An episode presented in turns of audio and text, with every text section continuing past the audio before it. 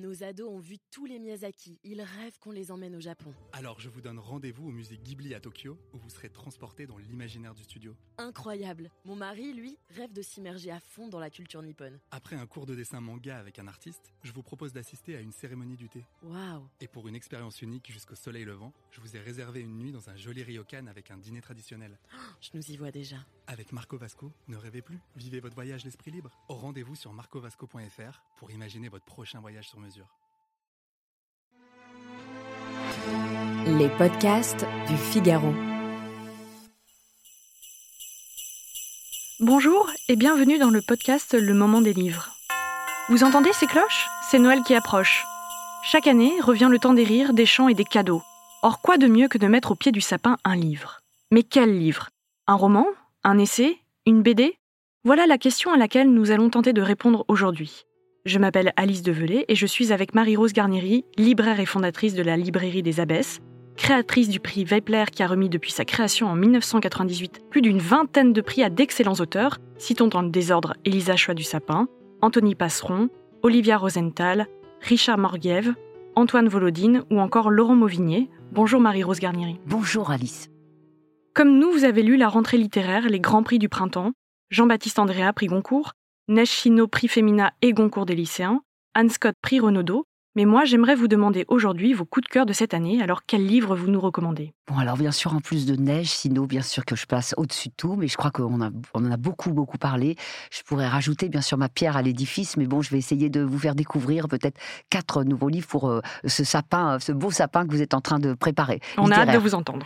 Donc voilà. Alors bon, j'ai choisi donc le premier livre, c'est Elisa Suat du sapin, qui est, c'est ton voilà, c'est son quatrième roman, et donc c'est, elle est éditée aux éditions Zoé. Donc j'aime bien aussi rendre hommage aux éditions Zoé, cet éditeur suisse qui travaille vraiment de façon remarquable. Alors ce livre, c'est le retour d'une d'une jeune femme vers son Périgord, euh, son Périgord natal, où elle va retrouver sa sœur suite au décès de son père.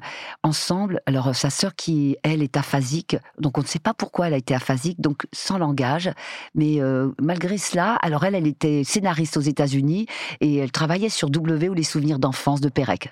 Le choix de double de Pérec n'est pas in- anodin puisque elle a affaire à cette sœur qui qui ne parle pas. Donc voilà, c'est les silences et comment on, on retrouve et comment on refait lien quand on s'est séparé depuis beaucoup plusieurs Oui, années. c'est des retrouvailles. hein. C'est des retrouvailles autour d'une maison qu'on va débarrasser, qui va se transformer en pigeonnier moyenâgeux.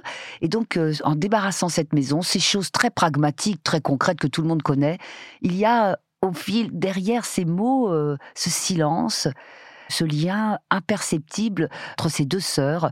Et c'est assez beau parce que le texte prend sa profondeur comme ça, par un chant qu'il y a derrière cette narration.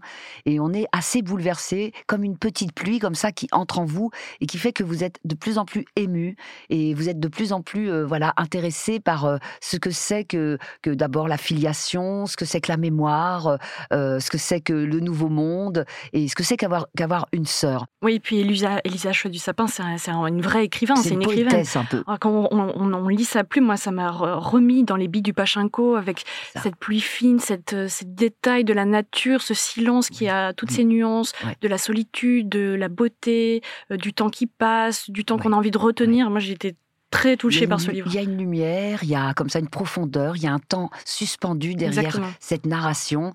Qui, qui- au début, on, on pense qu'on entre dans un roman assez classique, et puis plus on avance, bon, on a affaire à une poétesse, je pense, et donc elle sait entre les mots comme ça faire entrer l'espace, le temps, la voie lactée, et ce lien avec cette sœur est très poignant. Et donc voilà, on a affaire à, un livre qui vous qui reste gravé longtemps en vous. Et ça, c'est votre premier coup de cœur. Premier coup de cœur. Alors le deuxième maintenant. Alors, il y a un livre qui m'a, que je trouve, parce que aussi ça, à Noël, on aime bien offrir des livres un peu drôles. Hein. Oui, c'est bien. Donc, il n'y en a pas souvent. Et là, c'est un livre un petit peu un ovni hein, qui a surgi comme ça dans cette rentrée littéraire, qui est arrivé un peu comme ça. Alors, c'est, il s'appelle, c'est un livre de, de Jérémy Lefebvre, qui s'appelle Léa V, euh, aux éditions Inculte. Alors, c'est un homme, un jour de pluie, lui aussi, il se retrouve devant un abribus et il a affaire à une grande affiche avec Léa Seydoux et un sac V, Vuitton, et derrière ce sac Vuitton, un grand tableau euh, de Monet. Je ne sais pas si vous voyez bien Ah, cette publicité, si vous la visualisez.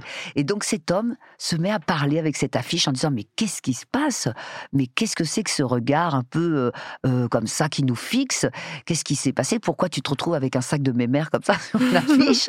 Euh, Est-ce que tu as tu as perdu un jeu? Tu as fait un jeu avec euh, Mélanie Laurent ou Lou Doyon et tu as perdu? Donc elles t'ont dit bon ben voilà tu es obligé de poser avec un sac dans une, sur une affiche. Ou est-ce que peut-être tu as des soucis d'argent, tu as des travaux de rénovation dans ton appartement Donc voilà, il interroge ce, ce, rapport euh, de la notoriété et ce rapport à la, à la publicité et aux images. Que, que racontent nos images? Qu'est-ce qu'il y a derrière les images et qu'est-ce qu'il y a devant les images? Donc il y a derrière, il y a un, un Monet qui sont les nymphéas, l'infini, les variations. Et il y a elle qui est en premier plan. Donc il interroge aussi, mais avec beaucoup, beaucoup d'humour et de drôlerie. C'est c'est un livre un peu subversif, mais c'est pas un livre en même temps, c'est un livre bon enfant aussi. Il est très puissant intellectuellement parce qu'il nous fait vraiment penser euh, les, les choses, mais en même temps, c'est un livre drôle qui, euh, qui, qui est sarcastique. Oui, il y a un peu d'ironie. Il y a coup. beaucoup d'ironie et vous allez voir, c'est un livre vraiment original et tout. Donc il réfléchit aussi bon, voilà, sur ce que c'est que la comment on interprète une image, comment on compose une image, qu'est-ce que c'est que cette notoriété, euh, qu'est-ce qui motive ces actrices à de soudain devenir des, des porte-drapeaux de, de grandes marques. Donc voilà, donc c'est aussi le rapport à l'argent. Ah, c'est tout à fait un livre de notre temps, qui, Voilà, qui parle voilà, vraiment de notre époque. Voilà. Et puis, vous voyez, Didier Huberman avait fait derrière l'image. Bon, bah là, il y a aussi derrière l'image comment l'œuvre d'art est reléguée au, au- en second plan et même est un faire-valoir euh, pour un sac et tout. Donc, euh, ce côté dérisoire-là que, qui, qui le relève. Et mais avec, euh, il parle vraiment avec l'affiche et c'est très, très drôle. On se dit, mais c'est un fou, quoi. Mais plus il avance dans le dialogue, plus euh, c'est plus c'est drôle. Il dit, ah, mais peut-être que ton papa a besoin d'argent, euh, je suis bête et tout. Bah, voilà, il, il interroge pourquoi, pourquoi se retrouver là? Puis alors, il parle de ses yeux, de son regard fixe qui vous interroge comme ça, comme quelque chose de métaphysique, alors que c'est pour nous vendre un sac. Bon, voilà, c'est On très, a très envie de rire voilà, maintenant, vous le allez livre. rire, vous allez rire. Léa V aux éditions Inculte. Alors cet auteur est, est intéressant parce qu'il a fait, il est scénariste, il a fait quatre livres euh, déjà, euh, six livres. C'est son sixième Ah oui. livre. Donc voilà, c'est vraiment quelqu'un, c'est son sixième roman, vous voyez. Donc euh, c'est Il faut le quelqu'un. suivre. qui- Il faut, je vraiment euh, le, aller vers lui parce que je pense que vous allez adorer. Allez, maintenant on passe à votre troisième coup de cœur. Alors, troisième coup de cœur. Alors, un livre d'un, auteur qui lui aussi, je crois que c'est son quatrième roman. Il s'appelle Real Madrid de Mark Green Vous allez nous parler de foot? aux, aux éditions, mais non pas du tout, Ah. de- aux, aux- éditions euh, plein jour. Alors, c'est un livre, vous voyez, bon, déjà, Mark Green est un Américain. Il y a ce regard comme Hemingway, comme euh, Gertrude Stein, des Américains sur l'Europe. On est en Espagne où son père est reporter et euh, vient faire, euh, il, est, il est correspondant, très grand journal américain. Il est là-bas, à Madrid.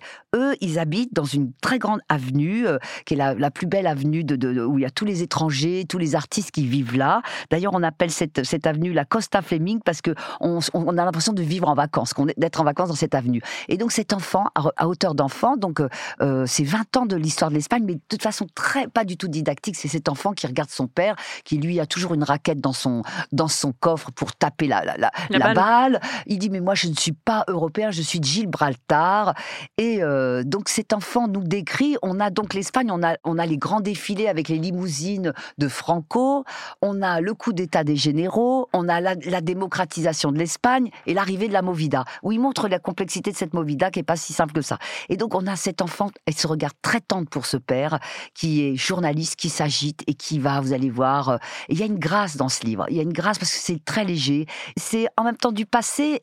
C'est quelque chose de, frais.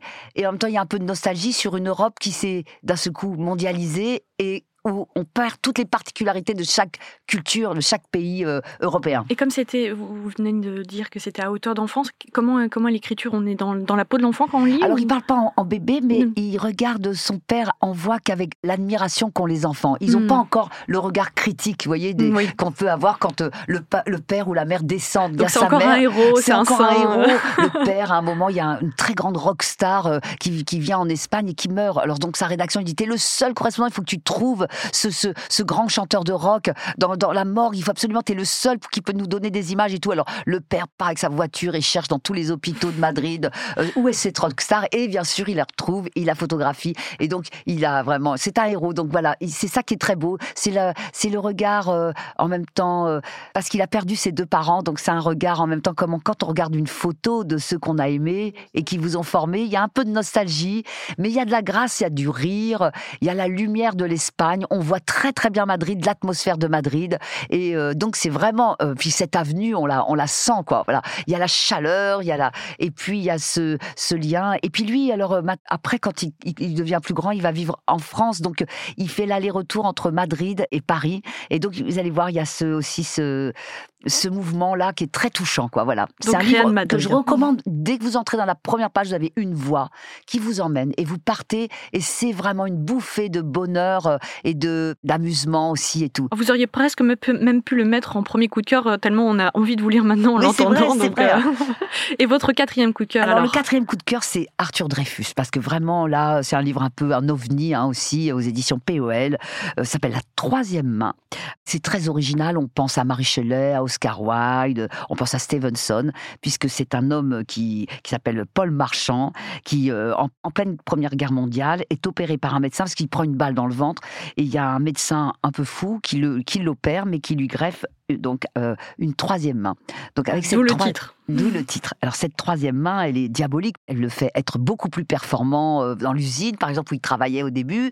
Ensuite, il va devenir magicien, mais c'est aussi euh, une main qui où il y a pulsions les plus les plus folles qui surgit de de, de, de cette main qui lui fait faire n'importe quoi. Donc voilà. Donc il est. ça fait penser aux, pulsions de mort de Freud. On a l'impression. Voilà, voilà bah, ça. En fait, c'est notre inconscient. Voilà, ah, la troisième main, c'est notre inconscient. C'est aussi un magicien. Donc il va voir, il fait des tours de magie exceptionnelle et tout, donc il subjugue un peu le, le, genre, il lui donne un très grand euh, succès. Donc c'est une sorte de conte gothique assez fantastique, assez original, très brillant drôle, assez épais, et vous entrez un petit peu comme dans Marcel Aimé, euh, dans un monde euh, qui est formidable, quoi. Et c'est vraiment la surprise de ce roman, parce que ça fonctionne très bien. Cette troisième main est une super idée, et vous allez voir, on suit le personnage, et on est dans une atmosphère un peu, euh, vous voyez, des romans du, du 19e, quoi, voyez, un peu sulfureux comme ça. Donc c'est vraiment un livre épatant pour les gens qui aiment bien avoir se saisir d'un gros livre et un peu changer d'époque. Donc voilà, vous allez voir, c'est un bonheur aussi de lecture. Pour moi, c'est un des livres remarquable de cette rentrée. Donc votre quatrième coup de cœur, on l'a compris. Est-ce qu'il y aurait un petit cinquième coup de cœur, un bonus, on va dire ça comme ça? Ben, voilà, Il y a un livre vraiment pour moi qui a été euh, très entêtant, qui me qui continue d'ailleurs euh, de vous hanter, de me hanter, ah, de, me faire, de, me faire, penser. C'est Neige Sino, Triste Tigre aux éditions POL. Vous savez que quand ce livre, déjà quand j'ai entendu le sujet, j'ai compris que c'était pas un livre dans l'air du temps, j'ai compris que c'était un livre qui allait vraiment explorer la question du mal, ce que c'était que la domination, ce que c'était que la déshumanisation aussi, comment vous pouvez être l'objet d'un autre sous son pouvoir et comment vous pouvez être déshumanisé au point que vous êtes que l'objet de ses fantasmes. Et vous le conseillez sous le sapin? Alors oui, parce que je trouve que c'est un livre avec lequel d'abord il y a une très grande hospitalité dans ce livre parce qu'elle pense en faisant ce livre. C'est un livre qui est très intelligent et en même temps, elle vous convie à la pensée. C'est-à-dire qu'il y a une grande interaction avec le texte. On pense, nous aussi, en même temps qu'on le lit, on dit Ah oui, ça, c'est vrai.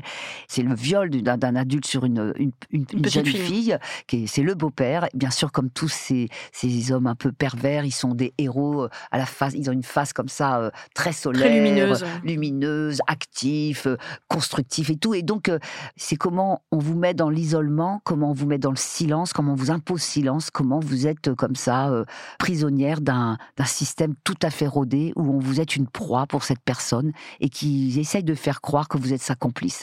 Il essaye de se faire croire pour pouvoir perpétuer son crime. C'est un crime. Euh, bien, c'est grave. Eh bien, il, vous enferme et, vous met dans une situation où vous pouvez pas du tout vous délivrer. Donc, c'est une absence de liberté et une soumission qui vous est insupportable. Mais Nashino, justement, son, sa grande force, c'est qu'à travers son livre, la littérature, elle s'interroge que peut la littérature, que peut l'écriture face à la violence et ça transcende même le sujet parce que ce n'est plus cette violence telle quelle, mais la violence, toutes, les violences. C'est le mal. Qu'est-ce que le mal? Bon, ben voilà un peu. Elle parle la banalité du mal. On voilà, la hein, banalité du mal, c'est une réflexion. C'est la littérature et le mal. D'ailleurs, elle dit aussi une chose, c'est que la littérature. Hein. Euh, oui, c'est bataille. Mais elle, dit d'ailleurs, euh, la littérature n'est pas là pour me sauver. Je suis pas là pour me consoler. Mais c'est pas thérapeutique. C'est, je vais vivre avec. Quand il y a un crime, il y a un crime. Vous vivrez avec ce crime. Donc elle démontre ça tranquillement, mais en disant que par ailleurs, elle écrit, mais ce n'est pas une, littérature de la thérapie, c'est pas une, littérature thérapie, c'est une littérature qui essaie d'énoncer, de défricher et d'explorer ce que c'est le mal pour que nous puissions, nous aussi, euh, nous armer et avoir une grande acuité sur toutes les formes subtiles et un peu insidieuse que peut prendre euh, voilà le, prédateur sur les autres. Donc c'est un livre, c'est un enchantement parce qu'il y a aussi une clarté. Paradoxalement, on va dans un, un, un lieu scabreux.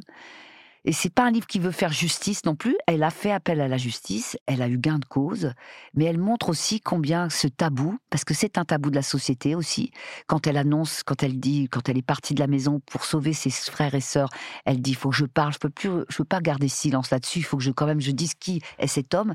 Elle a affaire à un village qui ne lui adresse plus du tout la Ouais, parole. Jean, mais qu'est-ce que tu viens de nous raconter ces choses-là? On ne veut pas en entendre parler. C'est des choses dont on ne veut pas entendre parler. Et là où elle fait un travail littéraire exceptionnel, c'est que justement, elle met des mots sur des choses qu'on ne. Elle va très loin, elle est très fine. Et même, on dirait que cette jeune femme, enfant déjà, était écrivain. Parce tout à fait, qu'elle a fait. tout observé, elle sortait de son corps euh, et elle regardait. Elle essayait déjà d'interroger à qui elle avait affaire et qu'est-ce qui poussait cet homme comme ça à lui tomber dessus. Et donc, elle avait déjà mis en route un peut-être une, une vocation d'écrivain parce que elle a tout est très très mémorisé et très précis. Euh, vraiment, elle se tourne vers nous Mm. et elle nous interroge. Et la part de mal aussi qu'on a en nous, où est-ce qu'elle est notre humanité dans tout ça? Qu'est-ce qu'on qu'est-ce qu'on fait là? Voilà, c'est un livre exceptionnel. Vraiment, je crois que c'est pas la question du sujet parce que c'est un livre littéraire et c'est très important de, de ne pas éluder ces questions-là parce que c'est des questions qui n'ont pas à voir que seulement que dans la sexualité, mais ça a à voir aujourd'hui dans, dans tout ce qui nous arrive. Cinquième coup de cœur, mais vraiment le plus gros. Je rappelle que vous êtes la fondatrice de la librairie des Abbesses. Merci Marie-Rose Garnieri. Merci à vous, Alice. Merci à bonjour à tous vos lecteurs. Merci d'avoir écouté ce podcast. Je suis Alice Develay, journaliste au Figaro Littéraire. Vous pouvez retrouver le moment des livres sur Figaro Radio, le site du Figaro et toutes les plateformes d'écoute. À bientôt.